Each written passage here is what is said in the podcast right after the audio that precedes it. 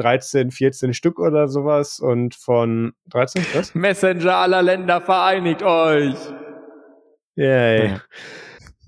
Irgendwann fahre ich vorbei und nehme dieses Interface weg. Ähm.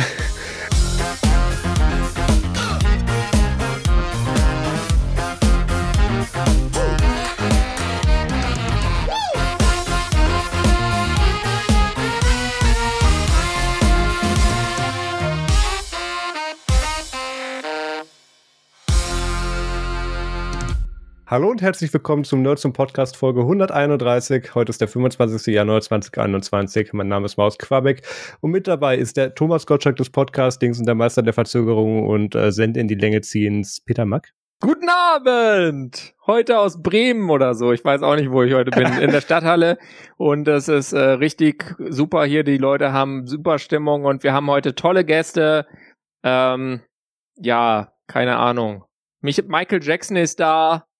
Helmut Kohl und außerdem ähm, hat auch noch, beide noch mal ausgegraben. haben wir auch noch eine äh, haben wir auch noch Bill Clinton zugeschaltet später im Laufe der Sendung.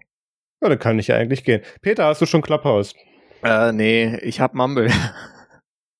Ich, ich wollte eigentlich sagen, dass wir jetzt der einzigste deutsche Podcast diese Woche sind, der sich nicht mit Clubhouse beschäftigen wird, weil wir hatten eigentlich beschlossen, dass wir das erst machen, wenn wir da auch mal waren.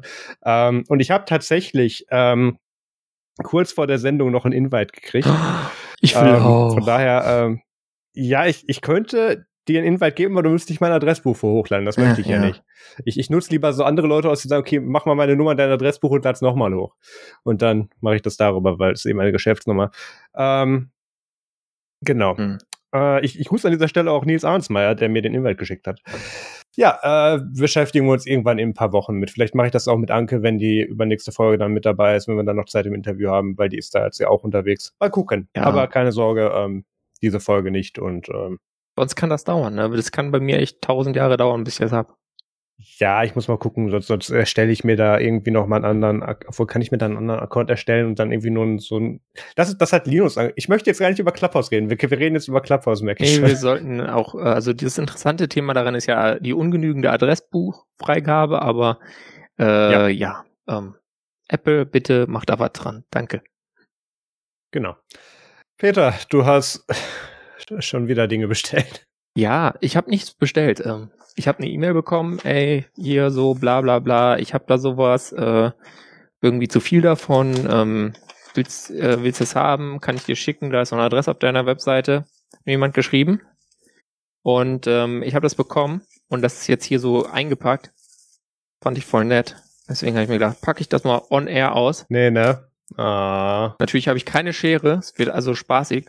Die Frage, mache ich es kaputt beim Auspacken oder erst danach? Ähm, das ist eine 3D gedruckte Rückseite für ein Pinephone von Pine64. Sieht so aus, ja? ist rot. Uhu. Jetzt habe ich hier mal mein Pinephone und dann kann man jetzt äh, die alte Rückseite abmachen, die neue dran. Oh, jetzt ist viel eckiger. Jetzt hat's was von so einem iPhone 12, finde ich. Ähm, jo. ja, ich weiß jetzt nicht, ob die Buttons noch gehen und so. Hm, oder ob das richtig sitzt, aber es ist dran und das coole Feature davon ist, äh, jedenfalls theoretisch, vielleicht muss ich es nochmal abmachen. Definitiv muss ich es nochmal abmachen, weil hier ist ein Teserstreifen. Ist super für eine Audiosendung nachher. Ja, das ist richtig super. Ich weiß, habe ich mir gut ausgedacht. Hätte ich in die Pre-Show packen sollen, verdammte Axt. Ja, ich schneide das. Ähm, ja, jedenfalls kann man hier so ein, ist da so ein Ding äh, und dann kann man quasi diese, äh, ihr wisst schon, Kill-Switches freilegen, damit man mit diesem Telefon Menschen ähm, glücklich machen kann oder so. Und wenn man das dann richtig rum dran macht und nicht falsch rum, so wie ich gerade, dann funktioniert das vielleicht im dritten Versuch sogar auch. Schon verwirrend, wenn man so einen vollkommen rumrotierende Lockscreen hat. Ja, genau. Und jetzt kann ich hier einfach auf die zu kleinen Buttons vom Pinephone zugreifen, um dann da mal irgendwie während des Telefongesprächs zu sagen, ich trenne mal das Modem ab. Ja, stilvoll Telefongespräche äh, beenden mit einer äh, 3D-gedruckten Hülle ähm, und einem Zahnstocher braucht man wahrscheinlich noch, damit man diesen kleinen Button bedienen kann. Aber so werde ich vielleicht diese Killswitches auch zum ersten Mal bedienen. Und ich bedanke mich sehr herzlich bei Ten Cars, um jetzt einfach mal nur den Nickname zu nennen, weil ich will jetzt hier nicht ihren bürgerlichen Namen irgendwie liegen, aber ich glaube, Nickname ist okay. Marius, was bei dir passiert? Wir haben ja freitags immer unsere Gaming-Aufnahme für, für meinen Zweitkanal, der gerade so zum Gaming-Kanal um, umfunktioniert der wird. Der Trend geht zum Zweitkanal. Äh, der, der ich, ist ja mein viertager YouTube-Kanal, den ich betreibe. Ähm, aber. Wieso sind es noch nicht fünf? Du musst die Hand voll machen. Ja, ich, ich warte ja so, bis die halbwegs erfolgreich sind, damit ich sie dann zwei Jahre nicht bediene und dann neuen mhm. mache. Klingt ähm, nach einem guten Modell. Das, klappt bisher auch, also bisher funktioniert das. Ähm, nee, äh, ich habe nur einen und den bediene ich dann mal zehn Jahre nicht. youtube.com slash Marius Quabeck. Äh, und da haben wir dann letzten Freitag in der Gaming-Session oder in der Aufnahmesession, dann wollten wir auch Mario Kart aufnehmen. Und ich bin ja mittlerweile wieder im Besitz einer Nintendo Switch mit Videoausgang. Die hatte ich mir auf, auf Ebay geschossen. Und ähm, die tat auch gut und ich habe die angeschlossen und ich habe dann auch von von Elgato mir dann den, den Camlink 4K mal gegönnt, damit ich dann auch mal äh, so eine richtige Capture Card habe. Äh, der Matthias hatte mir vor einer Zeit lang mal so einen HDMI Video Capture Stick geschickt. Der hat leider den kleinen Nachteil, dass der zwar ganz gut Bild macht und auch MPEG und so es geht, aber äh, halt kein Audio über HDMI und das ist halt bei Spielen dann mehr so, naja, hier bitte stellen Sie sich den Ton selber vor. ähm, du musst dann immer die, die Ingame-Dialoge mitsprechen. Wenn ihr das genau, nee, das macht, Titel. Brrr, brrr, brrr, Mario könnt Kart. das mit verteilten Rollen machen. ich sag's dir, das wäre als Format vielleicht sogar reizvoll. Es gibt Leute, die würden deswegen vielleicht einschalten, wenn man das gut genug macht. Ja. Brum, brum, brum, ähm, für meinen nächsten Kanal bist du Content Manager. Und, ähm, und das, das war auch toll. Äh, das hat auch nur circa eine Dreiviertelstunde gedauert, bis ich das in OBS alles richtig konfiguriert hat und alle soweit waren. Und dann waren wir alle in der richtigen Lobby und sind nicht rausgeflogen und konnten anfangen. Und dann fror das Bild ein und die Switch reagierte nicht mehr. Also lief alles wie und geplant der Capture Stick lief auch nicht mehr so mhm. richtig und da habe ich mich dann auf Fehlersuche gemacht, wenn die anderen dann irgendwie noch eine Stunde gespielt haben und ich lag dann unterm Tisch und habe dann an, an den USB-Ports irgendwie rumgefummelt und getestet, welcher davon noch geht und welcher nicht und anscheinend hat mir ähm, diese Camlink 4K tatsächlich eine ganze Reihe USB 3.0 Ports abgeräumt. Ähm, Mhm. Gar nicht so geil. Da habe ich dann jetzt erstmal äh, eine äh, hier so ein PCI äh, Express One X äh, USB 3 Karte nachbestellt damit ich da äh, dann hoffentlich nächsten Freitag was nachliefern kann. So, dann hatte ich das nochmal extern gebridged an einem anderen USB 3-Port noch einem anderen Gerät und hab dann hab's dann da versucht weiter zu capturen, weil PC ist jetzt nicht unbedingt das, also ist jetzt nicht Mangelware bei mir. Ich finde auch noch andere Geräte zum Capturen. Und ähm, das ging auch ungefähr eine Viertelstunde gut, dann war da auch Schluss. Dieses Mal war es die Switch.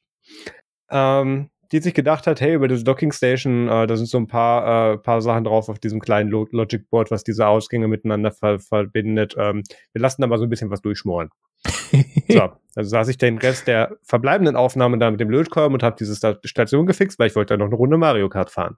So, ähm, dann hatte ich das gefixt. Ähm, aber ich weiß nicht, ob ich es gefixt hatte oder damit die Switch getötet. Eins von beiden ist dann wahrscheinlich passiert. Es ging dann wieder ein paar Minuten und dann ging auch die Switch nicht mehr richtig. Und jetzt habe ich hier dann so eine, so eine kaputte eBay-Switch rumliegen. Wenn jemand eine Switch braucht, ist ein toller Briefbeschwerer. Ähm, podcast.nerdsum.de. Nee, ähm, das äh, ist tatsächlich sehr schade und äh, ich habe dann jetzt, nachdem ich gedacht habe, bist du mal klug und kaufst die mal gebraucht auf Ebay, die steht ja eh nur in der Dockingstation rum und du brauchst die gar nicht so als Handheld, habe ich mir jetzt noch mal eine neue gekauft. ist super. Ich, ich habe dabei auch wieder gelernt, USB Capture zu hassen. Ich muss mir da einfach immer die Elgato Game Capture HD wieder reinbauen, die da auf PCI Express Basis ist und dann ist da Ruhe. Aber ja, ähm, Spaß mit Gaming und Capture. Tja, ich meine, das ist, ist immerhin Capture und nicht Cap Capture, weißt du? Nicht dieser Krempel, wo man die Buchstaben nicht lesen kann, aber trotzdem eingeben soll. Das ist noch schlimmer. Ich jetzt du bist bei Capture the Flag, das ist ja noch schlimmer. Ja. ja. Ähm, naja, weißt du, was auch noch schlimmer ist? Oh, nee. Die Liste unseres Follow-ups. Oh ähm, ja. Aber wir haben gar kein Feedback und keine Hausmitteilung. Nee, wir haben offensichtlich bei der letzten Folge nicht so viel Mist erzählt, dass uns da Leute darauf Oder sie haben aufgegeben, haben. weil wir beim letzten Mal das Feedback nicht. Ach, ähm, stimmt, äh, wir müssen ja jetzt noch, oh, es wird doch eine längere Folge, wir müssen jetzt noch das, das ganze Kapitolstürmen-Feedback vorlesen von Leuten, die sich darüber beschwert haben, dass wir die, die Reihenfolge durcheinander gebracht haben. Äh, Linus hat übrigens in der letzten LP ein ähnliches Feedback ja. und das, das lief original bei uns genauso. Leute meckern rum an der Reihenfolge und dann irgendwelchen kleinen Details. Ähm, das Resultat, dass Leute das Kapitol gestürmt haben und dass dabei Leute gest äh, gestorben sind, stimmt immer noch. Also äh, vielen Dank dafür. Und dass das ein verdammter ja. Putsch war, stimmt auch. Ja, Ähm, ist auch im Prinzip die beste Überleitung, die wir haben können. Also ein bisschen Feedback war doch dabei. ähm, letztes Mal gab es ja, oder in der vorletzten Folge haben wir über die Plattform Parler gesprochen. Das, das ist dieses äh, äh Twitter für noch Rechtere. Und ähm, die sich gedacht nein, haben, ja. Das ist oh Free Speech. ich könnte den Text von deren Webseite vorlesen. Äh, das ist echt Ach, lass mal, ich, ich mach weiter. Ähm, ich möchte nicht, dass du Texte voll auf der Webseite von Parler vorliest, nicht in dieser Sendung. ähm, Grauenhaft. Ja, jedenfalls wurden die ja nach dem letzten Mal, nachdem sie sich auch noch kurz äh, irgendwie mit Datenreichtum aus dem Internet verzogen haben, wurden sie ja von, von Amazon AWS rausgeschmissen, weil sie gesagt haben, ach ja, nee, kosten wir mal nicht, ist doof gerade für Publicity.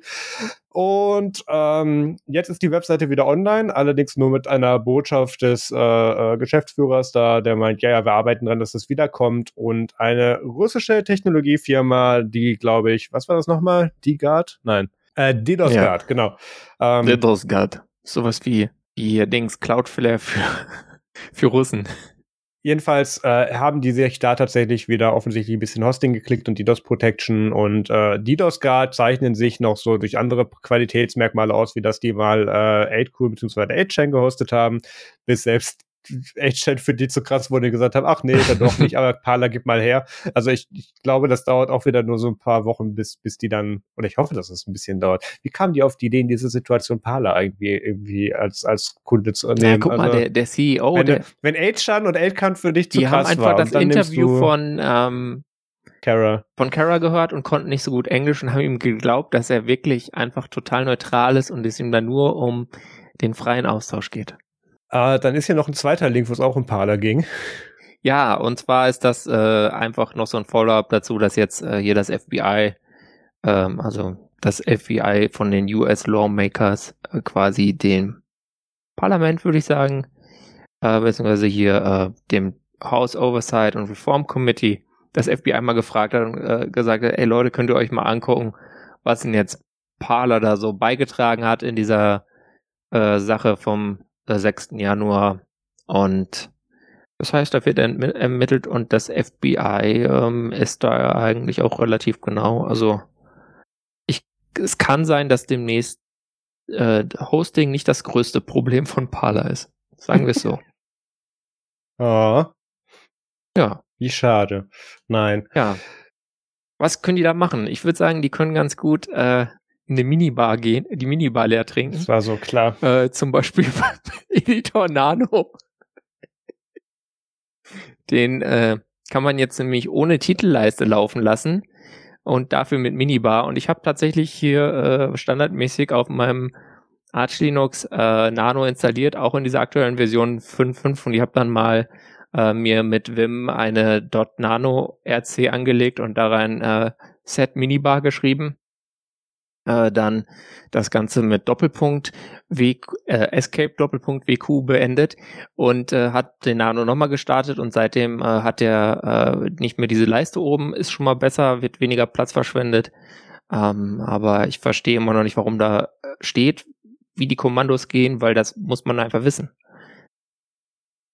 Ja, also Nano äh, neues Release Version 5.5 hat auch noch mehr andere tolle Features ähm, Aber wir reden nur darüber, weil Mini beim Titel drin stand und Peter das unheimlich witzig fand und deswegen ist das in der Follow-up gelandet. Genau. Außerdem haben wir schon mal über andere Editoren geredet und auch über Nano 5.0 meine ich.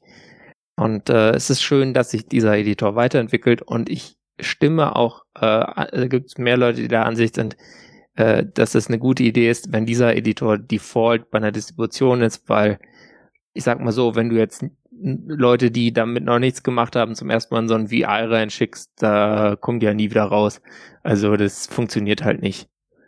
Das ist besser, wenn ihr das trotzdem lernt, so jedenfalls so die groben Sachen, dass ihr da drin navigieren könnt und so, aber äh, weil der VR ist halt auf jedem äh, Router und sonst was installiert, aber ähm, Nano ist schon wirklich deutlich benutzerfreundlicher und ein schönes Projekt. Du nutzt ihn auch, oder? Äh, tatsächlich. Ähm, ich, ich, man könnte jetzt sagen, ich habe dir was Richtiges gelernt. ich habe einfach Nano weiter benutzt. Ähm, nö, kam ich, kam ich sehr gut mit klar. Da, da kann man dann auch ganz viel mit, mit äh, Forks und äh, irgendwelchen Plugins machen und stellt dann fest, ach, hättest du doch gleich Wim genommen. Aber äh, geht. Ja. Cool. Finde ich, finde ich tatsächlich auch ganz gut, weil das dann wirklich, wie du gesagt hast, so der Grundstock an jeder irgendwie Debian Ubuntu-basierten Distro ist, der irgendwo noch mit drauf ist, wenn du da mal rein äh, musst per SSH oder wenn du auf irgendwelchen Kundensystemen rum und du das mal suchen darf, welchen Texteditor gibt's denn hier? Mhm. Und dann ist das so, ja, nee, sie, sie dürfen keine Pakete nachinstallieren. Quasi ich, okay, dann nehme ich das, was da ist. Muss ich mir das jetzt mit, mit Pipe und Touch selber schreiben oder darf ich einen Editor nehmen? So, ähm, da, da ist es dann doch ganz schön, wenn Nano dann da ist. Also einfach mit Pipe und Touch selber schreiben, komm. Fingerübung. Gar kein Problem. Dauert auch ganz genau. Und dann mit Insert und okay. äh, Kopieren, ersetzen ist super geil daran, ja, mit der Methode. Es wird nicht besser. Was ist denn heute los hier, ja. ey? Ähm, Bleiben wir bei Linux. Nach Müd kommt blöd. Und äh, genau. kommen wir zu unserem liebsten Thema, und zwar M1, M1. Und zwar äh, hatten wir letzte Woche darüber berichtet, dass die jetzt diese Corellium-Leute es geschafft hatten, mal so ein Linux-Kernel irgendwie zu booten, aber da war das Problem, äh, es lief nur ein Core und sie hatten auch noch kein USB. Das heißt, war noch so ein bisschen meh, aber mittlerweile haben sie es hinbekommen, dass sie äh, tatsächlich äh, mal so den, äh, die weiteren Cores enabled bekommen haben und USB läuft auch. Und äh, sie haben dann ein äh, Raspberry Pi Image genommen und da ihren Kernel reingekrepelt und das dann quasi mal gebootet und dann konnte man quasi Ubuntu 2010 äh, Groovy Gorilla jetzt mal schön auf dem M1 Mac Mini laufen lassen. Also ähm, mal eben kurz gebootet ist jetzt ein bisschen viel gesagt ähm, oder ein bisschen, ein bisschen untertrieben. Ja. Die haben da wirklich in einem extrem langen Blog oder extrem langes nicht, aber die haben extrem äh, detailliert berichtet, wie sie jetzt Dinge gemacht haben und ich würde das ganz gerne ab, ab, Abkürzung vorlesen, aber ich weiß auch nicht, was sie bedeuten. Von daher. Ja, das ähm, ist das Problem. Das, äh, Manche werden da nicht erklärt. Das, was ist FIQ? Nein. Keine Ahnung. Gut, MMIO haben sie noch erklärt, ASC kannte ich noch, aber ähm, also da, da geht es dann schon wirklich in Dubiz mit äh, hier, wie funktionieren Prozessoren und wie funktionieren so Bootstages und Dinge und alles dazwischen. Ähm, vor allem, was macht Apple das, anders das, als die anderen? Mm, ja, äh, da habe ich mich gewundert, dass da der, der übliche Hate aus unseren Kreisen ausblieb. Ähm, mit so, ach, Apple macht das, die müssen das wieder alles selber machen und die halten sich da nicht an, so wie man das schon immer gemacht hat, weil aus der Definitionsreihe ist das ja besser, wenn man das schon immer so tut, angeblich. Ähm, Kommt noch, die haben es noch nicht äh, mitbekommen. Ja, sie nutzen tatsächlich irgendwelchen alten 32-Bit-Scheiß, wo selbst Apple keinen Bock mehr hatte, den nochmal noch zu schreiben, aber das war es dann auch schon an manchen Stellen. Ja. Aber ähm, das, das ist, glaube ich, auch einer dieser Vorteile, und da reden wir nachher auch nochmal, äh, ich glaube, wir gleich einen Themenpunkt nochmal drüber, ähm, diese, einfach diesen ganzen Legacy-Haufen, den sich Apple da eben nicht nochmal mit ans Bein gebunden hat, ähm, sondern weil sie wirklich gesagt haben, wir machen das jetzt so, wie wir wissen, dass es funktioniert, aufgrund der Vorerfahrung mit unseren ähm, bisherigen, bisherigen Prozessoren in den iPhones und der Systemarchitektur und drehen das jetzt auf 11 und ähm, interessieren uns einfach nicht für den Legacy-Scheiß darunter, sondern bauen dann lieber dafür, wenn der gebraucht wird, dann nochmal ein Kompatibilitätslayer, aber dann ist gut. Ähm, ich sag's mal so, das, das muss ich auch nicht vorsichtig sagen. Das scheint bisher gut zu funktionieren, die Methode. Performance stimmt, sagen wir es so. Ja, genau. das, gut, Android lief auch irgendwie jahrelang in einem Single-Core-Emulator, aber es ist, ja. der, der Vergleich hinkt jetzt hier ein ja. bisschen, gebe ich zu. Könnte auch sagen, nicht alles, was hinkt, ist, ist ein Vergleich. Dankeschön, genau. Ähm, möchtest du uns was über Dreiecke erzählen? Ja, ähm, natürlich ähm, gibt da noch keine Hardwarebeschleunigung oder so, äh, wenn ihr da dieses Ubuntu dann auf dem M1 Mac laufen lasst. Ähm, und ich glaube auch Power Management und so weiter ist noch weit weg, so die Standardsachen. Äh, kennt man, wenn man länger mit ARM Linux hantiert ist. Man, äh, ich habe das heute auch nochmal getwittert, man erwartet eigentlich schon, ja, GPU wird nicht gehen, äh, Videografikbeschleunigung geht auch nicht und Power Management, nee, das dauert ewig, bis das alles geht. Ähm, und äh, beim M1 ist natürlich das Interesse ein bisschen größer als bei so einem Run-of-the-Mill ähm, äh, System on a Chip, was irgendwie so ein Rock-Chip raushaut. Und äh, deswegen haben sich da die, geht's da einfach schneller voran momentan. Und äh, Alyssa Rosenzweig, die, die äh, sonst einiges entwickelt hat. Das ist dieser Treiber für so neuere Mali-GPUs, der dafür sorgt, dass ich zum Beispiel mein komisches ARM-Book da mittlerweile mit GNOME benutzen kann und es ist nicht total scheiße. Ähm, Die hat sich jetzt dieser Sache auch angenommen und hat äh, jetzt schon den zweiten Blogpost zu dem Thema veröffentlicht. Die sind relativ lang und äh, technisch, äh, weswegen ich jetzt ehrlich gesagt, wenn ihr wenig Zeit habt, die Foronix-Zusammenfassung davon über äh, empfehlen würde. Es ist ja auf jeden Fall gelungen, jetzt schon mal so ein äh, Dreieck auf dem Bildschirm zu malen. Und äh, das ist ja schon mal schon mal etwas. Das erste Open Source Triangle, das ist ein rotes Triangle auf so einem ja gelb, beige, ocker farbenen Hintergrund. Ähm, sieht ganz schön aus. Mal ein Dreieck. Ich weiß nicht, ob wir dazu gesagt haben, dass das so die, die Kinderschritte sind, wenn man dann anfangen will, mit Linien und das auf einem Element zeichnen zu wollen, also genau. einem grafischen Stack darzustellen. Ähm, das, da, da ist das so quasi das, äh, ich, ich öffne den Calculator.exe, wenn man dann irgendwelche Live-Hacks macht. Ähm, dann habe ich auch noch mal tatsächlich einen sehr detaillierten und interessanten Blogpost, ich traue es mich fast nicht zu tragen, von Mozilla, äh, zu sagen, von Mozilla gelesen heute. ähm, die sehr detailliert erklären, dass den fand ich sehr unterhaltsam, den, den Blogpost und auch sehr detailliert, ähm, wie sie denn Firefox auf den ähm, auf die M1-Architektur von Apple eben geportet haben. Und da gibt's ähm, extrem viele Details drin. Ich möchte nur so gerne zwei oder drei rausstellen eben. Ähm, es gibt ja dieses Prinzip mit den Universal Binaries bei Apple. Also entweder du, äh, du hast die Möglichkeit, du schippst ein DMG, wo dann entweder eine M1-Version oder eine Intel-Version von drin ist, oder du machst ein Universal Binary, wo einfach beides drin sind und das Ding sucht sich ab Runtime aus, was bin ich denn, was hätte ich gerne.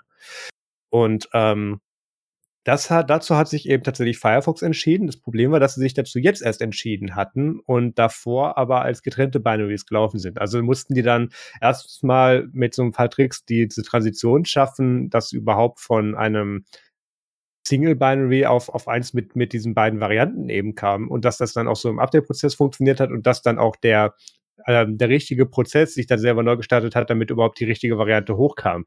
Weil auf M1 funktionieren ja sowohl die Intel als auch die M1-Apps. Und ähm, da, das, das haben sie aber tatsächlich gemacht aus sehr wichtigen Gründen, weil sonst hätten sie ihren Browser nicht mit DRM-Plugins oder mit der Funktion eines DRM-Plugins äh, shippen können. Ähm, wir erinnern uns, äh, in den frühen Versionen für den M1 von Firefox gab es noch keine DRM-Unterstützung. Das haben sie mittlerweile so gelöst, dass sie ähm, also die Problematik ganz kurz ist die, dass sie diese Windivine und, und andere ARM, äh, andere DRM-Binaries einfach nicht kriegen für ARM64 derzeit, beziehungsweise da sind sie auf die Gnade von den, äh, von den Herstellern eben angewiesen, ja. beziehungsweise den Vertreibern davon, je nachdem, was da schiffen will. Kannst du dir und, aus irgendeinem ähm, Chromebook rausbasteln oder irgendwie sowas, das ist ganz fies. Haben alle schon mal Curriculum, äh, nee, ja. wie hieß das? Ich weiß es nicht mehr gebaut. Ja, und ähm, da haben sie es einfach so gemacht. Ähm, sie haben gesagt, wir werden dann, wenn das Ding im M1-Modus läuft, einfach nicht die ARM64-Binary, die wir eh nicht haben, versuchen auszuführen, sondern wir sind ja eine Universal Binary. Wir haben ja noch das Intel-Zeugs daneben dran stehen. Wir machen einfach in der Sandbox nochmal diese Intel-Version davon auf und pipen das Zeugs dann von da nach Richtung M1. Ähm, das, das ist so ein bisschen hier äh, wieder durch die Brust ins Auge und alles äh, ein bisschen umständlich gemacht, aber es funktioniert tatsächlich und die Performance ist kaum beeinträchtigt und das Schöne ist ja, die das ja beides im selben ähm, Binary oder in dem gleichen Binary, in dem sie Chippen drin haben, haben sie dadurch auch kaum irgendwie Bestrafungen auf API-Level und das scheint zu funktionieren. Jetzt warten sie eben darauf, dass ähm, dass sie diese Binaries nachkriegen. Ähm, was wollte ich denn noch rausstellen? Ähm, das hatten wir. Genau, diese, diese Update-Geschichte war äh, eben, wo sie von dieser Single Binary auf die Universal Binary waren, tut sich ja dann dieser interne Updater, nachdem er fertig ist, den Firefox beenden und neu starten. Und das Problem ist, in dem Moment, wo du ein Programm neu startest, äh, relauncht es sich automatisch in dem Modus, in dem du es gestartet hattest. Und das war eben zu dem Zeitpunkt noch nicht M1. Und da mussten die da so ein Workaround basteln, damit sich das Ding richtig startet. Aber ähm, ja, was, was hatten wir denn? Da, Ach so, genau. Was ich schön, ja. ja? schön, schön daran ja. ist auch noch, dass sie so eine Geschichte drin haben, dass dann leider so ein Virenscanner irgendwie nicht mit ihrem Universal Binary wollte und sie haben dann da versucht, die Leute anzuschreiben, äh, dass sie das, dass die das mal beheben, weil sonst wäre halt ihre Software nicht wirklich ausführbar. Äh, und ähm, der offizielle Support-Channel hat überhaupt nicht funktioniert und deswegen haben sie dann auf LinkedIn gesucht und äh, jemand gefunden, der bei dieser Firma an der äh, ja, Core Antivirus Detection, also der ja, Viruserkennung arbeitet und dann den über LinkedIn angeschrieben und so das Problem gefixt bekommen. Also schön. Also kann man Wenn ihr mal so ein Problem habt, einfach gleich LinkedIn suchen, Leute genau. finden und vielleicht geht's dann. Weil das ist einfach sonst manchmal dauert das zu lange. Auch direktes Feedback gab, ist äh, auf die ja, auf die Popularität, die Signal jetzt durch äh, diesen Herrn Musk gekriegt hat.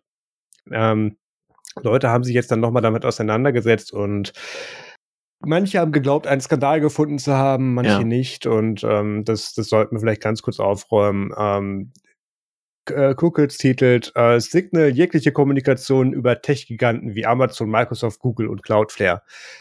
Würde man jetzt erstmal auf den ersten Blick sagen, ist es bei einem angeblich sicheren Messenger keine so gute Idee. Ähm, was aber gemacht wird, ist tatsächlich relativ harmlos.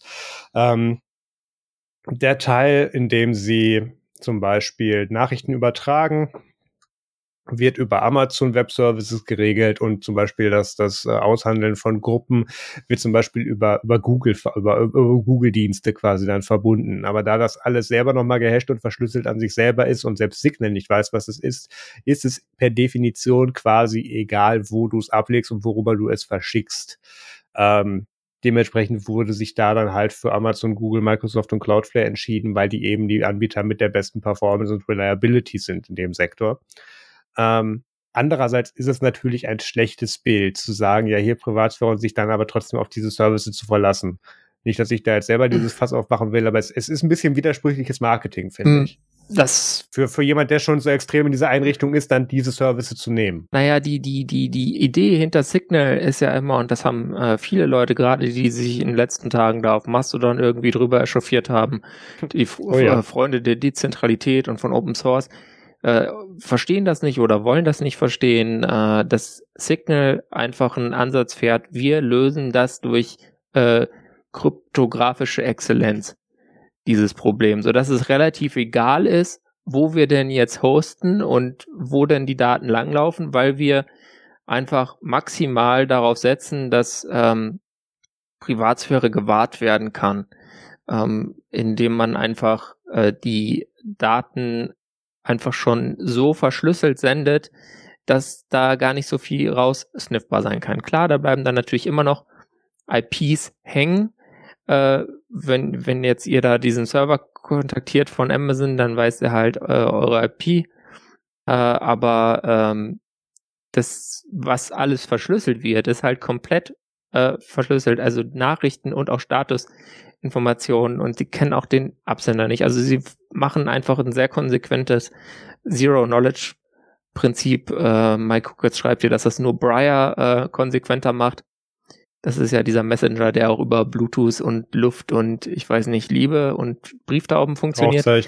Ähm, der leider im Praxiseinsatz ein bisschen schwierig ist, weil wenn da jemand offline ist, könnte dem nichts schreiben. Äh, und das kommt in Brandenburg halt schon mal vor. Aber da ähm, ist er wieder. Andere das, Leute lernen es offline ist, oder Brandenburg. deswegen ja. sehe ich da nicht so ein Riesenproblem. Man muss halt auch sehen, dass Open Whisper Systems äh, eine relativ kleine Bude ist. Die bieten diesen Service kostenlos an. Ähm, die sind sozusagen spendenfinanziert. Klar, sie haben da mal äh, Großgeld bekommen von Brian Acton, von dem WhatsApp-Gründer vor ein paar Jahren und so. Ja. Aber auch das braucht sich natürlich irgendwann auf.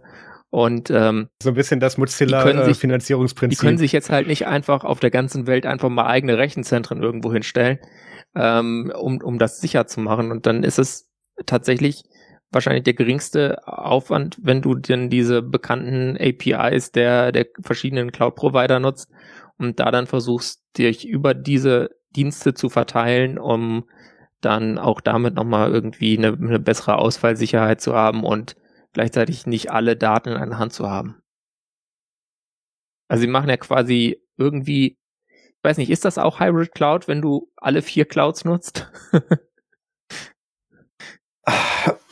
ja, ein Hybrid Cloud hat das ja hat immer eine lokale Komponente. Gott, ne? Es hat auch noch eine lokale ja. Komponente, ja.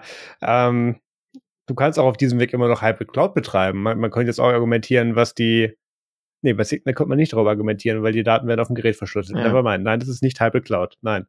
Ähm, aber ich, ich finde schon tatsächlich, ich finde schon, dass du Buzzwords reingeschmissen hast, damit ich auch was sagen kann. Ähm, es ist, ähm, ich finde es trotzdem von der, von der, von der Marketing-Aussage ein bisschen widersprüchlich. Ähm, auch wenn das, auch wenn das ein tolles Prinzip ist, aber ähm, gerade, und das versucht ja auch Signal, das versuchen noch andere Messenger, versuchen ja auch für Leute ähm, attraktiv zu werden, die nicht unbedingt mit dieser Technik so vertraut sind. Die nicht zwingend sagen können, die verstehen genau, wie da was funktioniert. Und die lesen jetzt, ach ja, das ist dieser sichere Service, ach, der macht da was mit Google, Facebook, äh, nee, Facebook und nicht Amazon, Cloudflare und Microsoft. Mhm. Ähm, das, das ist ein bisschen ungünstig. Ähm, Cloudflare könnte ich noch nachvollziehen, geschenkt. Cloudflare ist das Internet. Ähm, muss man mittlerweile einfach so rum sagen. Wenn Cloudflare nicht geht, hast du im Internet in den meisten Fällen ein Problem. Ob das jetzt fragwürdig ist und ob man das machen sollte, ist ein anderes Thema, aber das, das kann man so als Grundinfrastruktur wenigstens noch mit verkraften. Aber ähm, Amazon und Google und Microsoft ist dann ein bisschen schwierig, finde ich, zu argumentieren. Und ähm, da könnte man doch vielleicht so ein bisschen diverser äh, sich in, in, seinen, in seinen Rechenzentrenplänen dann so ein bisschen irgendwie aufstaffeln oder keine Ahnung, nehmen irgendwo noch Hetzner mit dazu. Die werden auch mhm. nur zweimal im Jahr aufgemacht mit GoDaddy oder sowas, ja. Genau. Keine Ahnung. Klar kannst du alles machen. Äh, man weiß ja auch nicht, wie, wie Signal das weiterentwickelt. Ich habe dazu jetzt auch kein Statement von Moxie gelesen, aber ich äh, halte das ehrlich gesagt für wirklich kein großes so großes Problem dadurch, dass sie einfach von vornherein das so designt haben, dass sie das machen können. Nee, es ist kein technisches Problem. Da, da, da stimme ich dir völlig zu. Das, das ist, als ob du das Ding jetzt per Post verschickst oder bei Google einwirfst, ist egal in diesem Fall, weil es sich um verschlüsselte Informationen handelt und weil das einigermaßen zu Ende gedacht ist da. Ja. Oder zumindest so weit, wie sie bisher darauf kam. Und ähm, das, damit ist das auch in Ordnung. Ich sage nur, dass das von der Ansicht her einfach schwierig ist. Ja, klar. Was von der Ansicht auch schwierig ist. ähm, wir erinnern uns, äh, äh, die, die scheidende Orange, äh, Donald ist jetzt nicht mehr im Amt und mhm. ähm, hat jetzt leider auf dem Weg nach draußen so überlegt, was mache ich denn jetzt noch? Kacke ich dem auf den Tisch, zünde ich die Flagge an? Keine Ahnung. Nee, wir erstellen kurz noch irgendwo einen Garten und packen da 244 Statuen von, ich zitiere, National Garden of American Heroes.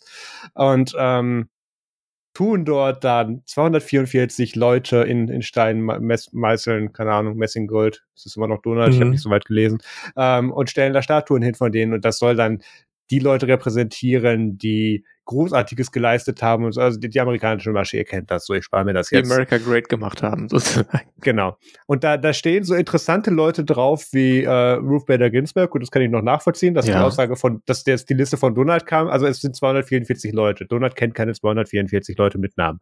Aber ähm, das, da, da wurden da interessante Leute draufgepackt. Ruth Bader Ginsburg kann ich nachvollziehen. Äh, die de Lafayette, okay. ähm, Elvis Presley und Nikola Tesla, na gut. Ähm, und äh, unter anderem tatsächlich auch Albert Einstein, ähm, ja. gut, in, in seiner Funktion in Amerika gestorben, immerhin, genau, ja. Great American. Und ganz wichtig und der Grund, warum wir darüber sprechen, Steve Jobs. Yay. Ja. Aber es ist auch Ernest Hemingway dabei. Also es ist, es ist ein Who is Who. Du kannst da Steuerung F drücken, es ist jeder dabei. Nee, interessanterweise nicht. Also so jemand wie Michael Jackson hätte ich jetzt da auch vielleicht noch drauf erwartet, weil ich glaube, äh, Trump wäre da. Er hat auch viel in Amerika geleistet, ja, so kann man das auch nennen. Wäre da relativ immun bei so Skandalen, die Michael Jackson jetzt an der Backe hatte, aber äh, der ist nicht drauf. Nein. Ja. Aber das ist äh, schon, schon ganz interessant. Da sind auch ein paar Namen dabei, die kenne ich nicht.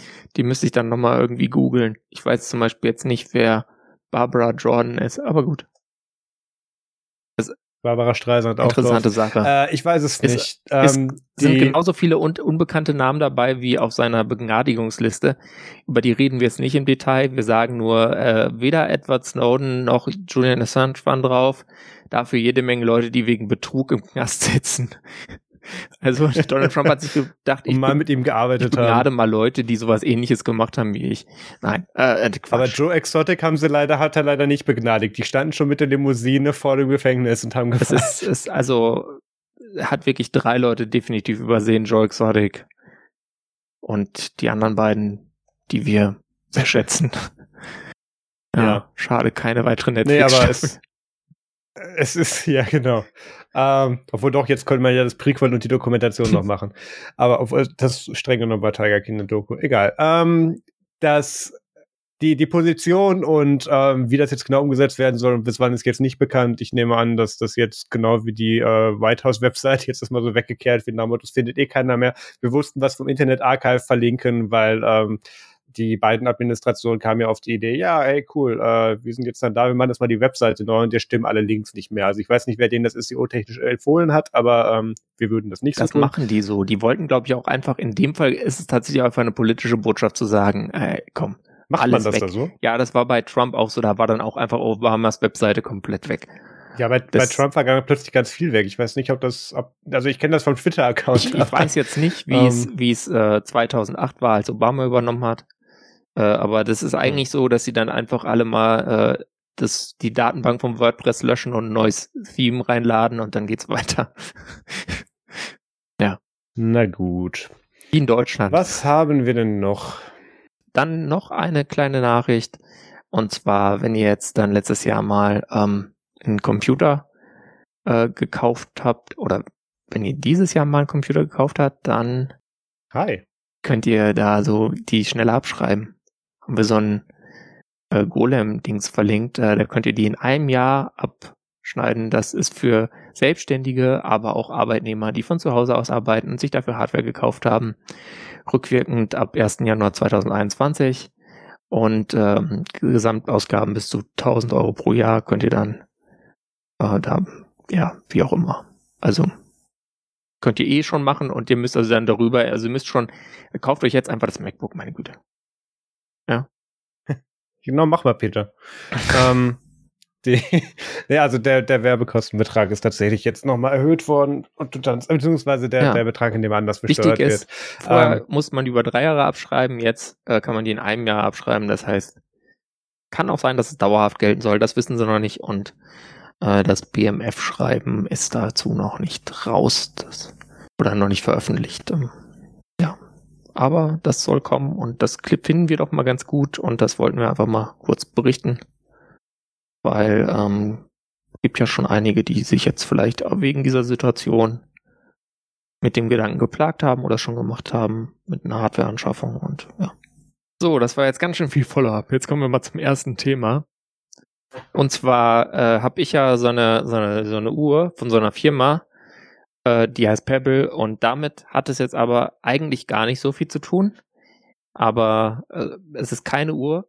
Aber der Gründer von Pebble, der hat äh, was Neues fest, äh, vorgestellt und das ist so eine universelle Chat-App. Ihr kennt vielleicht noch von früher äh, Trillion gab's da mal. Da konnte man irgendwie ICQ, MSN und die ganze andere Rotze, die niemand genutzt hat, äh, Yahoo Messenger, was weiß ich, was es früher alles gab, äh, konnte man da reinpacken und dann war das alles in einer App drin und sowas ähnliches macht jetzt dieser äh, Pebble-Gründer Eric Mik Mijikowski. Ähm, Ja. Schwieriger Name. Ähm, unter dem Namen Beeper. Ja, das, ich habe ich hab die News tatsächlich fast überscrollt, als, als die bei mir durchgescrollt, durchge, durchgeschossen ist in der Timeline.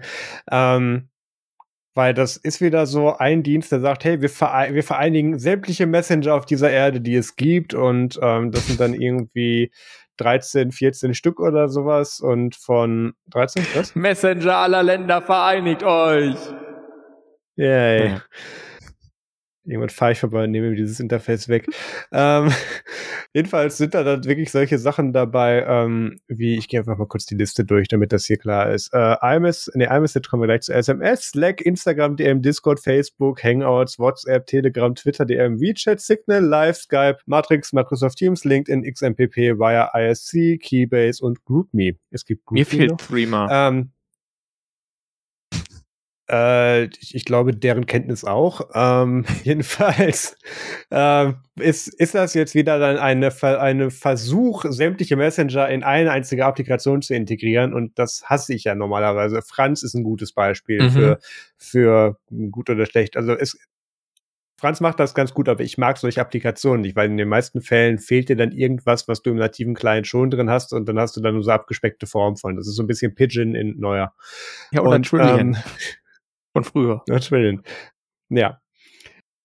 aber was hier so interessant ist, dass tatsächlich in Beeper dann auch iMessage funktionieren soll. Und ähm, das ist gar nicht mal so unrealistisch, dass das gehen könnte, weil einerseits, ähm, also es wird so gemacht, ähm, du kannst dir diesen Beeper-Client auf sämtlichen deiner Endgeräte, Android, Windows, was auch immer installieren und du pipest dann quasi mit irgendwelchen Bridges, je nach oder, oder API-Integration oder Bots dann die Nachrichten in diesen Messenger rein und tust dir darüber auslösen, damit es da alles landet. Und im Falle von iMessage brauchst du da entweder einen Mac, der die ganze Zeit im Internet ist, auf dem diese Bridge dann läuft, oder, und ähm, das ist ja ein Subscription Service, der kostet irgendwie einen Zehner im Monat, Entschuldigung, 10 Dollar, also richtiges mhm. Geld, ähm, der äh, dann im, äh, der dann auch noch in seinem erweiterten Perk dann beinhaltet, dass dir dann ein äh, irgendwie altes iPhone nach Hause geschickt wird, was dann gejailbreakt ist, wo diese App drauf läuft und die dann, ähm, dann darüber die iMessage-Sachen ab wegbridgt.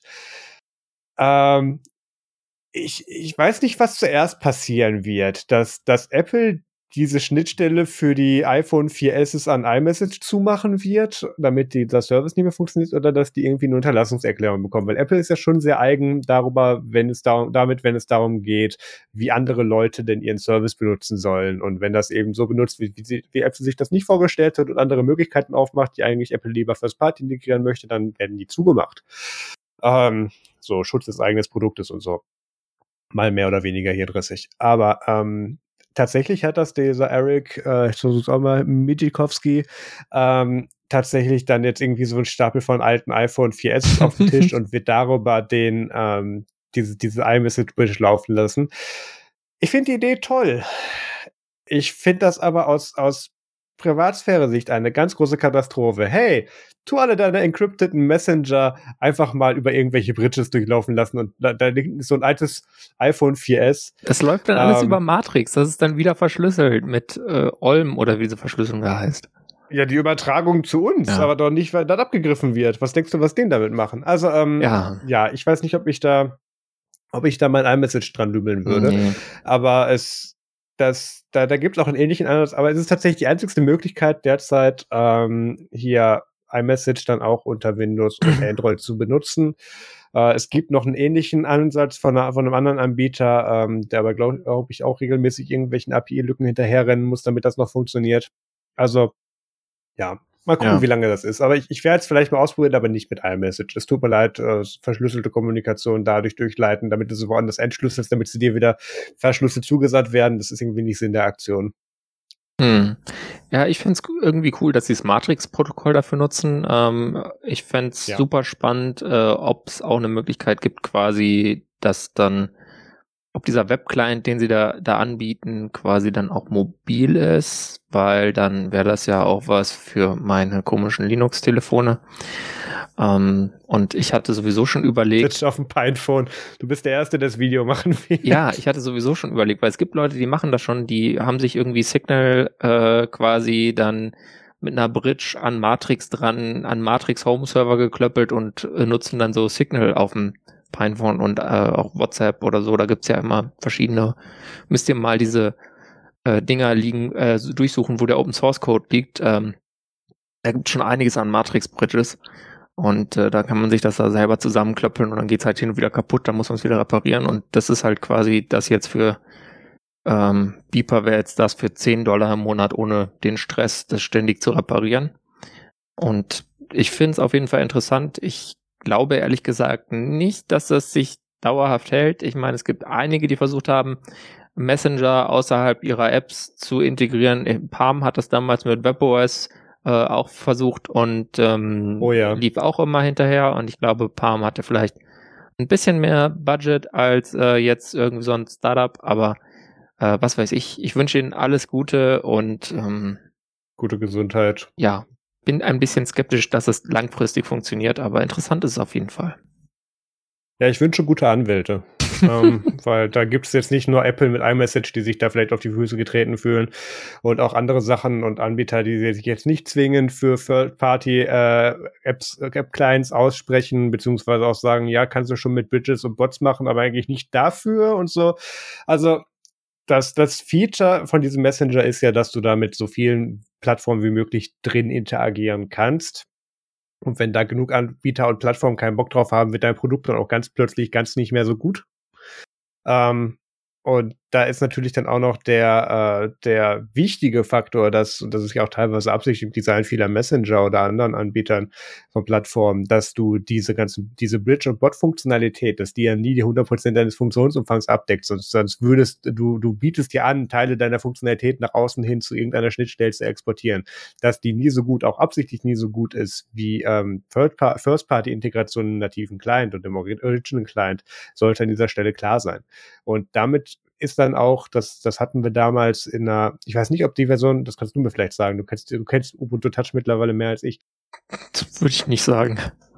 Hat es die Universal Messaging App jemals aus den, aus den Beta-Silos äh, bis in die, ähm, bis in die Release-Candidates geschafft? Ich habe die noch nie gesehen. Also in der Messages-App sollte damals, ähm, doch, das kann ich sagen. Es sollte damals tatsächlich auch noch andere Services mit integriert werden, abseits von SMS. Das war so ein bisschen noch aus der Zeit, wo, wo, wo Hangouts die SMS-App. SMS ersetzen sollte und so. Und da kam das her. Ähm, ähnlich wie das die native Musik-App irgendwann auch in der Spotify-Integration hatte, die funktioniert hat. Ging halt nur mit Premium und irgendwie drei Tage, bis die wieder kaputt war. Aber ähm, das sind so ganz viele Sachen, die man sich halt damals aus den Silos ziehen konnte, also wirklich aus dem Code-Archive von Canonical mm. und dann so selber bauen konnte und dann passierten interessante Dinge. Ich vermisse die Zeit ein bisschen. das war witzig. Naja, ähm, dementsprechend hoffe ich auch, dass die obwohl, einerseits dieser, dieser Pebble-Gründer dahinter ist auch eine gut genug Hausnummer, dass man dem zutrauen könnte, dass das, ähm, dass die irgendwie versuchen, Kooperation einzugehen, dass die da vielleicht bestimmte Funktionalität doch in ihrer, ähm, in ihrem Third-Party-Client dann abbilden können. Aber halt in dem Moment, wo du sagst, du machst jetzt einen verschlüsselten, sicheren Chat und du machst über zwei Bots und da hinten liegt ein iPhone an der Kiste mit 300 anderen drin, äh, ich glaube nicht. Ja, also wir wissen alle schon, dass äh, Moxie Marlinspike das nicht gut heißen wird, wenn man Signal darüber leitet. Ähm, genauso. Und äh, Tim Apple auch nicht. Also das ist, da gibt's vielleicht, weiß nicht, sind auch Services dabei, denen es egal sein könnte. Ich glaube, Hangouts ist es scheißegal. Äh, den SMS sowieso. Die freuen sich, wenn es überhaupt jemand. Und äh, IRC ist auch gar kein Problem, weil das eh nur Plaintext, das kriegst du über alles gebridged. Ähm, das ist auch okay. Aber. Das hat ja auch nicht mehr Funktion. Instagram, ja, keine Ahnung, wie Facebook dazu steht. Skype. Mm. Ja. Es ist schwierig. Instagram Instagram ist überraschend neutral bei Third-Party-Clients, solange die keine eigene Funktionalität mitliefern, was das Uploaden von Fotos selber betrifft. Okay. Ähm, dafür wehren sie sich aber aktiv und erstaunlich äh, langlebig genug seit vielen Jahren gegen eine iPad-App, wo man ja denken könnte, ach, schöne Bilder auf großem Format. Nee, das mal nicht machen. Wir machen da diese iPhone 4 App drauf und die muss man dann X2 größer ziehen. Ich weiß nicht, wer sich das ausgedacht hat. ja, ja, es ist, es ist klasse. Ich komme an mein iPad gerade nicht dran. Social Media, ja, so Fotos also, mit dem iPad machen. Da kann man die auch mal schön vorher in groß sehen. Ja, ja, mein, mein, mein bald ehemaliger Arbeitgeber hatte ja tatsächlich auch dann äh, in ihrer Social Media Ecke dann so, so ein, so ein Tablet und das sind dann so diese Rentner, die dann auf Konzerten mit dem iPad wie filmen und so. Ja. Weil der Kindergeburtstag, Moment, ich muss mir den Fernseher vors Gesicht halten, mach noch mal. ja. Ähm, super. Ich liebe solche Menschen. Herrlich. Egal. Ja. Ah, Menschen, die ich weniger liebe. Nein, ganz toll. Ähm, wir kommen zu so ein paar Ideen von äh, der portugiesischen EU-Ratspräsidentschaft beziehungsweise dem EU-Rat insgesamt. Der EU-Rat ist, sind, wisst ihr, das sind diese, äh, ist diese Ansammlung aus Regierungschefs der Mitgliedstaaten, so wie beim Bundesrat, wo halt die Landesregierungen äh, Leute hin entsenden, ist der EU-Rat das Ganze auch auf europäischer Re Ebene. Und äh, die haben immer so richtig gute Ideen, ähm, um jetzt mal so die Richtlinien ein bisschen äh, neu zu machen und es gibt ja diese E-Privacy-Verordnung ähm, und da haben die sich jetzt gedacht, ach komm, äh, ist ja schön, äh, dass da diese DSGVO gab. Wir können jetzt immer mal dann mit der E-Privacy-Verordnung das teilweise vielleicht wieder kaputt machen. Ähm, die Kommission hatte ursprünglich die, also das ist das, wo die äh, Ursula von der Leyen, die Chefin, ist, wisst schon, äh, hatte das Ziel, dass man den Datenschutz äh, stärkt quasi ähm, im Bereich der elektronischen Kommunikation und ähm, also Messenger-Dienste, Telefonieren, äh, Steuern von Sprachassistenten und so weiter. Und ja, äh, jetzt kommt da der EU-Rat rein und ist so der Meinung, ja, können wir so machen, können wir aber auch anders machen. Da sind dann so schöne Ideen dabei wie äh, wenn ihr jetzt zum Beispiel auf einer Homepage nach, unentgeltlich Nachrichteninhalte verfügbar macht, die sich dann über Banner finanzieren, dann ähm, ist der Zugang dazu, kann total mit dem Aufspielen von Cookies ohne Zustimmung der Nutzer verbunden werden. Und wer dann nicht für Werbezwecke ausspioniert werden will, der kann dann einfach ein kostenpflichtiges Abo abschließen. Ja, ähm, diese das knüpft ja noch an die Voraussetzung, dass man als Nutzer zwischen verschiedenen Newsdiensten wählen kann, aber das dürfte in allen 27 EU-Staaten das äh, gegeben sein. Ich denke, selbst in Malta gibt's zwei Zeitungshäuser. Und ja, also das, das ist, damit fängt's an, ja. Also es geht nur so weiter. Dann hier so, ja, ähm, sprachlich bevorzugte, das sprachlich bevorzugte Direktmarketing, wenn man auch mal hier kann man doch auch mit automatisierten Systemen wie Bots erweitern. Also ihr kriegt dann auch Robocalls vielleicht. Yay. Ähm, da hören wir schon über die Amerikaner, wie toll die das finden. Brauchen wir unbedingt auch. Und natürlich kommt auch die Vorratsdatenspeicherung so ein bisschen wieder neben äh, den absurden Forderungen, die wahrscheinlich über Presseverlage reinlobbyiert wurden, die wir vorher hatten. ähm, und zwar ja, äh, hatten wir doch schon mal.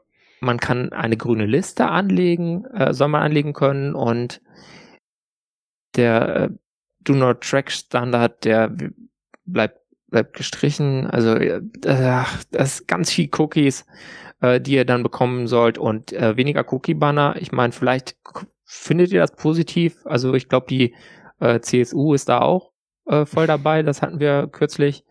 Aber insgesamt äh, ist das äh, nicht so toll. Und das würde dann auch als Verordnung relativ schnell äh, in Kraft treten. Und zwar bin äh, nach zwölf Monaten. Und äh, als Verordnung muss es anders als Richtlinien nicht in nationales Recht umgesetzt werden. Das heißt, das gilt dann im ganzen europäischen Raum unmittelbar. Aber natürlich läuft da jetzt auch noch der Trilog und das heißt jetzt nicht, dass es so kommt. Also es kann gut sein, dass das Parlament äh, da noch äh, erfolgreich Änderungen einbringt und so weiter. Aber ich, ich bin jedes Mal überrascht, wenn ich bedenke, ich, ich muss mir die letzten fünf Jahre, wo wir das bereits durchdiskutiert haben, eingebildet haben. Die kommen da erst jetzt drauf. Sonst würden die das ja nicht nochmal versuchen. Aber ja, es ist ähm, immer wieder das, das, Gleiche, ne? Das ist halt so langweilig ja. in dieser ganzen Netzpolitik. Du denkst halt, du bist so ein Problem mal kurz los, aber dann kommt halt wieder der nächste Idiot mit der alten dummen Idee um die Decke. Ecke. Also das ist äh, ja, ist ein bisschen ermüdend, aber von daher freue ich mich doch, dass ich Edri noch was gespendet habe im letzten Jahr. Ja, da kann man nicht viel mit falsch machen es äh, bleiben wir deprimierend und frustrierend. ähm, es gab jetzt letztens einen Report, bzw. eine Studie zum Index of Readiness for, Dig for Digital Lifelong Learning. ähm, und ja, ich glaube, da, da, muss man nicht arg viel spoilern. Deutschland kam nicht so gut weg.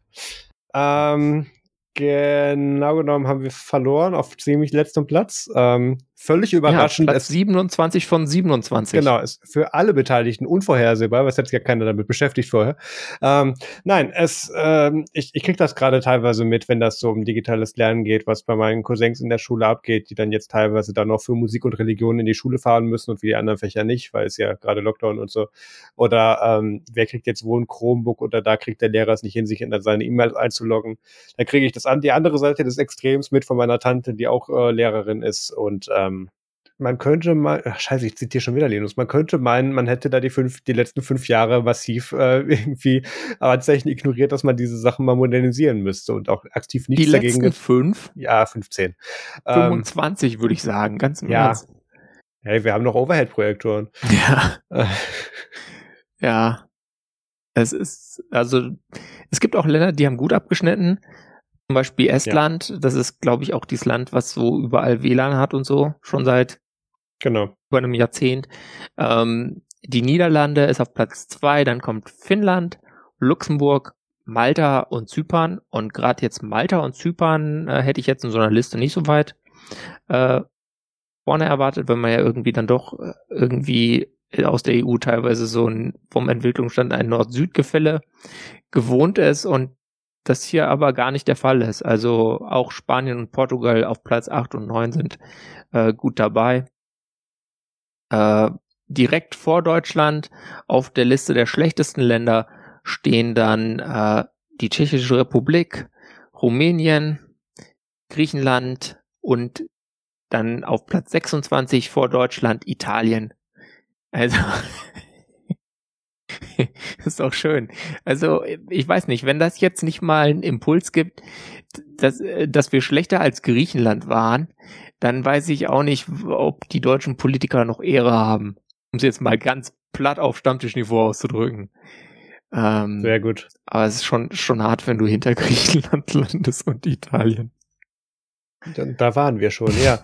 Aber äh, naja, es, es, es bleibt dann sehr deprimierend. Ähm, vor allem das, und da mache ich auch wieder ein kontroverses Thema auf, das, das hatte ich vor einiger Zeit im Nerdsum-Chat schon mal besprochen, nerdsum.de slash chat, ähm, wo es darum ging, hängt man sich jetzt noch ein paar Jahre daran auf, dass das unbedingt sehr datensparsam und äh, DSGVO-konform und alles sein muss, bis man überhaupt was macht, oder macht man was und zieht es danach gerade. Und ähm, derzeit gibt es genug Optionen umzusetzen und auch, ich weiß auch, dass es diese datensparsamen Varianten gibt, aber die sind nun mal in den meisten Fällen nicht mehrheitsfähig. Ähm, das ist in dem Fall dann auch mal mit irgendeiner Google oder irgendeiner anderen Lösung dann auch mal funktioniert und man tut sich das dann danach über irgendwelche anderen Kommissionen beziehungsweise europäischen Abgeordneten dann einfordern lassen, dass die dann jetzt auch in den, äh, in den verschiedenen Ländern datenschutzkonform arbeiten müssen. Ähm, Stattdessen wird ja. aber hingegangen und gesagt, nee, wir nutzen einfach gar nichts und werden uns so lange, bis es was, weil da ist ja noch was, was uns nicht gefällt. Und da, da gehen, da gehen ganze Jahrgänge an Schulklassen eben mit verloren, die von dieser Technik hätten profitieren können in dem Moment. Und das finde ich eigentlich das, das, das, was da schade dran ist, weil ähm, die Technik in dem Sinne da wäre und sie jetzt gerade wichtig wäre und auch schon davor wichtig gewesen wäre einzusetzen. Ja, und es geht ja auch nicht nur darum, es geht ja auch uh, um, gerade hier auch ums Lifelong Learning. Das heißt, es geht auch um die anderen Bevölkerungsbereiche, also was weiß ich, digitale Kur Angebote von Volkshochschulen oder sowas, ja. Ähm, äh, haben die, teilweise haben die noch nicht mal gescheite Websites, da ist immer das beste, beste an, an, an, äh, an Anlaufstelle immer noch dieses dicke Papierverzeichnis oder so. Ähm, da wäre ist natürlich auch viel zu holen, weil äh, dieses äh, Lifelong Learning, das betrifft jetzt ja nicht nur die Schulen. Äh, ich denke, eigentlich äh, dürfte es ja nicht so schwer sein, jetzt einfach sich mal diese Lösungen, die die Top 5 gefunden haben, anzuschauen und überlegen, wie man die in Deutschland umsetzen kann. Das, da in den Ländern gilt auch die Datenschutzgrundverordnung. Das kann jetzt datenschutztechnisch nicht so super furchtbar sein, was sie da gemacht haben, potenziell. Und äh, dann schaut man sich einfach mal die Top 5 an, dann sieht man sich einfach mal an, was hat Estland gemacht, was haben die Niederlande gemacht, was haben die Finnen gemacht und Luxemburg zum Beispiel und dann versucht man das halt rüberzubringen und dann testet man die eine Lösung, die estische äh, Lösung testet man in Schleswig-Holstein, die finnische in Nordrhein-Westfalen und äh, die niederländische in Baden-Württemberg oder so, ne? Kann man sich ja irgendwie was ausdenken. Wie mit den Covid-Regeln. Wir suchen uns ein Bundesland aus und testen das da mal durch. Und dann, entweder klappt das dann in dem Bundesland naja, oder nicht. Nee, also ähm, die Bildung liegt nun mal äh, leider oder ist Ländersache, auch ja. zum Glück. Ist die Frage, wie man sieht. Ich sehe es immer als leider bei den Bundesländern, deswegen habe ich jetzt äh, so argumentiert. Äh, es wäre halt wirklich das schön, wenn da mal was passieren würde, weil ich habe es bei meinem Bruder gesehen, der zehnhalb Jahre jünger ist als ich und bei dem war das, äh, was digitales Lernen angeht, ungefähr noch genauso schlimm wie bei mir zehnhalb Jahre vor und ich wollte es echt nicht wahrhaben.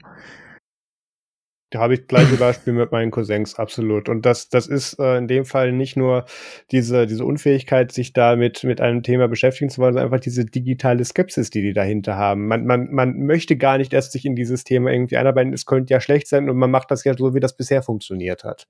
Ja, ja danke Manfred Spitzer. Das ist auch. Das ist nicht nur in, im, äh, in, im digitalen Bereich, wenn es um Bildung geht, anwendbar, sondern leider auch in vielen anderen Bereichen. Ähm, das, das kommt direkt nach, muss man jetzt für den, muss man im Jahr 2021 immer noch den Breitbandausbau gut finden oder könnte man das jetzt langsam mal als muss gegeben sein betrachten, solche Sachen. Du hast es vorhin schon Brandenburg angesprochen, andere Leute, andere Leute nennen es offline. ähm, das, ja. Ich habe gehört, die wollen sich umbenennen. Ich glaube auch, äh, Klesengörne möchte ihr Schild zurück. Und ähm, das, das versteht mir da keiner. Nee, ähm, äh, Glückwunsch Deutschland äh, zu diesem Platz. Ja, ist voll gut. Exzellent. Man kann es aber mit der digitalen Skepsis tatsächlich noch besser betreiben, indem man sich anstatt alles schlecht zu finden, einfach gar nicht informiert. Ähm, damit kommen wir zum WTF der Woche. Ähm, es, es gibt da in äh, einer Region in China eine, äh, eine Bahn, die da betrieben wird, ein ganzes Bahnnetz. Und wir hatten vor ein paar Monaten schon mal, oder wir haben wir regelmäßig, wir hatten regelmäßig darüber gesprochen, dass Adobe gesagt hat, hey, diese, diese Software Flash, die wir da mal ins Netz gestellt haben, wissen wir selber war nicht so gut, wir lassen das jetzt. Und dann haben sie gesagt, nee, wir lassen das jetzt wirklich. Und dann ja, und jetzt gibt es auch wirklich keine Updates mehr, jetzt nur noch eins. Und ähm, übrigens mit dem nächsten Update darfst du zukünftig auch nicht mehr verwenden. Und dieses Update, was verhindert, dass zukünftig Flashcode ausgeführt werden kann, äh, das kam jetzt dann letztens, ähm, das wurde jetzt letztens dann aktiv und da blieben dann in dieser Region in China dann für einen ganzen Tag beziehungsweise 20 Stunden die Züge stehen, weil diese gesamte Applikation ähm, auf die das, die das mit den Fahrplänen und mit dem Weichenstellen allen möglichen steuert, in Flash geklöppelt war. Und ähm, da, da könnte man eigentlich schon aufhören, aber die Pointe, die Pointe kommt eigentlich noch und das ist eigentlich auch eine beste Lösung nach, nach deutscher IT, äh, nach, nach deutscher IT-Art. Was hat man gemacht? Nee, man hat das nicht umfunktioniert. Man hat einfach nur eine paar Jahre ältere Version genommen, die nicht dieses Ablaufdatum zum 12.01.2021 im Code drin hatte und die funktioniert jetzt noch. Die, lässt, die lässt man Dennis weiterfahren. Äh, ich glaube, die sammeln auch freiwillig Verschlüsselungstrojaner. Man könnte da mal hinschreiben. Ja, ich muss sagen, da hat unser äh, chinesisches Nerdzoom-Übersetzungsteam leider versagt und äh, nicht genug aufgeklärt über den Tod des Adobe Flash Player. Ähm, ich bin sehr enttäuscht. Weiß nicht von was, aber ja. Ja, genau. Äh, Dass sie das nicht ordentlich gemacht haben, ist auch klar. Ja. Nee. nee äh, ist, ist, ist, ist, sehr schön. Ist schön. Ich finde es aber cool, dass man echt Eisenbahnen mit Flash fährt. Ich dachte, das gäbe es vielleicht bei irgendwelchen billigen Modelleisenbahnen und das machen die mit richtigen. Also Hammer. Super. Ich wusste nicht, dass man das mit Flash machen kann. Ehrlich gesagt. Aber gut. User Interfaces kannst du halt mit Flash machen. Von daher. Genau, wir, wir haben da doch so einen Digitalexperten, der in, der in seinem Keller mit der Eisenbahn spielt. ähm, das, das könnten wir ihm doch mal vorschlagen. Wir schicken ihm diese Flashplayer-Version, obwohl dann brennt das Haus, ist auch schade. Egal. Nee, ich habe mich wir. ja schon gefragt, ob, warum die das nicht mit dieser Software, die da in Rust geschrieben ist, die dieses Archive, Internet Archive nutzt, warum die es nicht damit laufen lassen. Weißt du, das Internet Archive hat doch diese Flash-Games am Leben gehalten, mit diesem komischen Zeug in Rust. Äh, was dann äh, das äh, quasi als WebAssembly ausführt. Vielleicht können die das auch machen in China. Also ähm, ja, ich habe da noch Hoffnung, dass sie nicht ewig auf dieser alten äh, Version bleiben, wo die Sperre nicht drin ist. Ja. Ähm, es klingt für mich aber leider so, als hätte da einfach seit Jahren kein Admin mehr irgendwie reingeschaut. Und die erste Lösung. Ich muss sagen, die, die Lösung liegt nahe. Wenn ich dann da irgendwie zum Disaster Recovery gerufen werde und, und das heißt, hier nichts geht mehr, mach mal, das geht, ähm, dann würde ich auch nicht anfangen, deren Bahnsystem neu zu schreiben. Ich würde das exakt das gleiche tun und würde dann eine alte Version aus dem Archiv holen, die noch geht und würde mich dann mit der Codebasis beschäftigen, feststellen, die geht nicht und kündigen.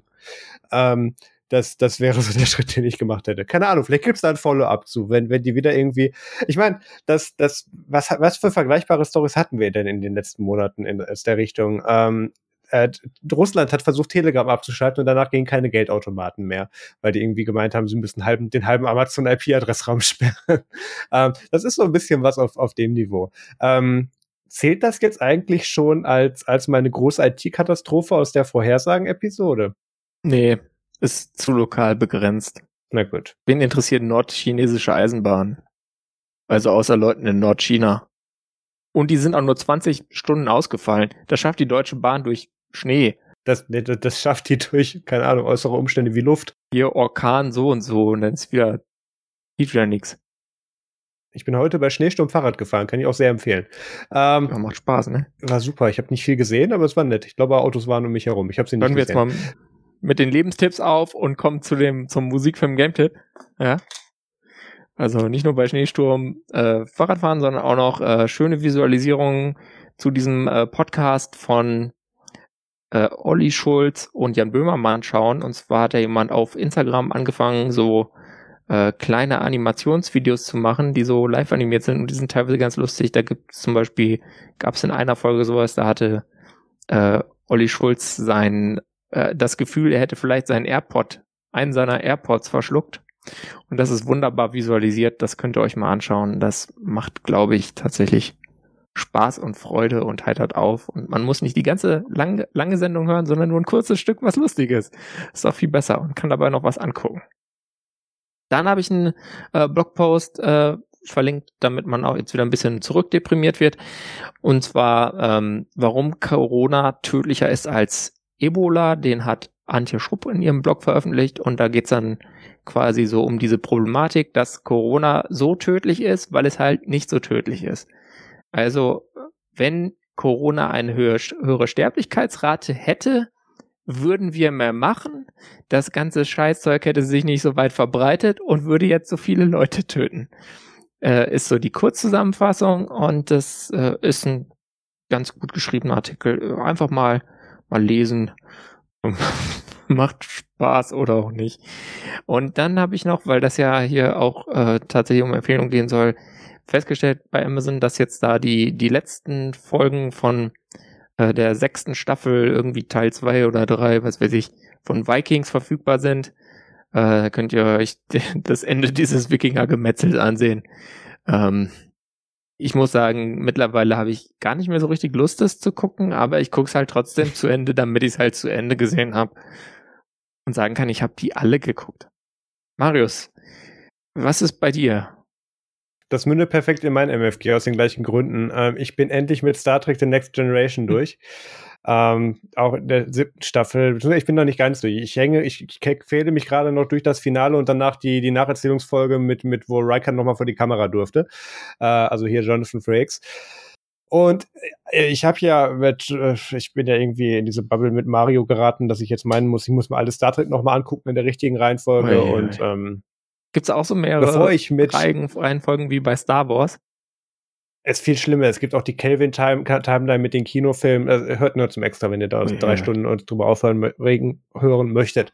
Aber was ich äh, jetzt beschlossen habe, ist, bevor ich jetzt mit DS9 weitermache, ähm, also den nächsten äh, Star Trek DS9, ähm, ist, ich gucke endlich mal die Expans nach. Das habe ich jetzt mir fest vorgenommen. Das kam mir irgendwie schon, glaube ich, für Dezember angekündigt. Ich glaube, Januar, Februar kam es erst raus oder Dezember kamen schon Sachen raus. Aber ich, ich bin echt nicht dazu gekommen, das zu gucken. Und ähm, ich, ich habe eigentlich gedacht, ich werde sofort gespoilert, wurde ich doch nicht. Deswegen habe ich jetzt die Vermutung, und nachher ist die Serie scheiße. Ich weiß es nicht. Aber ähm, hast du schon geguckt? Hast du genickt? Okay. Ähm, die Expans äh, Staffel 5 gebe ich jetzt hier schon mal als, als Filmtipp, ohne es gesehen zu haben. Und nice. ich berichte in der nächsten Woche darüber. Ja, ich muss, bin heute mal ein bisschen mutig. Ähm, cool. Ich, ich habe noch was an dieser Stelle, bevor ich abmoderiere. Ähm, weil ich tatsächlich gesehen habe, ich weiß nicht, ob die Person möchte, dass, dass ich den Namen sage, aber die Person ist auch im Chat und da kam tatsächlich auch gerade eine Benachrichtigung rein, ähm, dass eine von diesen Personen im Chat auch einen Dauerauftrag äh, äh, gerade durchgeführt wurde oder gerade bei mir gebucht wurde. Dementsprechend möchte ich mich auch tatsächlich bei allen bedanken, die Nerdzoom unterstützen, ähm, sei es mit Daueraufträgen, sei es mit irgendwelchen Einmalzahlungen oder irgendwie sonstige Unterstützung. Vielen lieben Dank dafür. Ähm, wenn ihr euch, jetzt muss ich den Plug bringen, wenn ihr euch auch in diese Reihe einreihen möchtet und uns unterstützen möchtet, dann geht auf nerdsum.de slash support. Da gibt's verschiedene Varianten, wie ihr uns unterstützen könnt. Dann freuen wir uns natürlich noch über Feedback. Das ist auch noch ganz wichtig. Ja. Damit wir da beim nächsten Mal wieder äh, Zeit mit verbringen können, dass wir äh, dann berichten können, was wir alles falsch gemacht haben oder was wir richtig gemacht haben. Oder wenn ihr auch einfach interessante Themen irgendwie so habt, die so in der Nähe von dem sind, worüber wir so üblicherweise reden und irgendwas rutscht an uns vorbei, kann ja mal sein, dann könnt ihr das natürlich auch einbringen. Das äh, ist auf jeden Fall willkommen, jedenfalls von mir aus. Und wo sollen die sich dann hinwenden, Peter? die können dann E-Mails schreiben an äh, podcast.nerdsum.de zum Beispiel oder sie schreiben einfach was in die Kommentare auf dem Blog. Wenn ihr irgendwas zu diskutieren habt, ist das die beste Lösung, weil dann können auch andere Leute mitdiskutieren. Das ist ja unglaublich, Peter. Das ist krass. Und dann gibt's noch diese ganzen lustigen Gruppen auf Matrix und Telegram. Das ist, glaube ich, auf nerdsum.de slash chat oder so. War das richtig? Ich weiß diese URLs nicht. Mhm.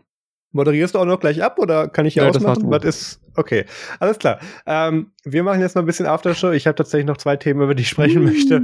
Wir bedanken uns äh, vielmals fürs Live dabei sein, fürs Kommentieren und wir hören uns in einer Woche wieder. Vielen Dank fürs Zuhören. Bis zum nächsten Mal. Tschüss. Macht's gut. Tragt eine Maske und nutzt Matrix.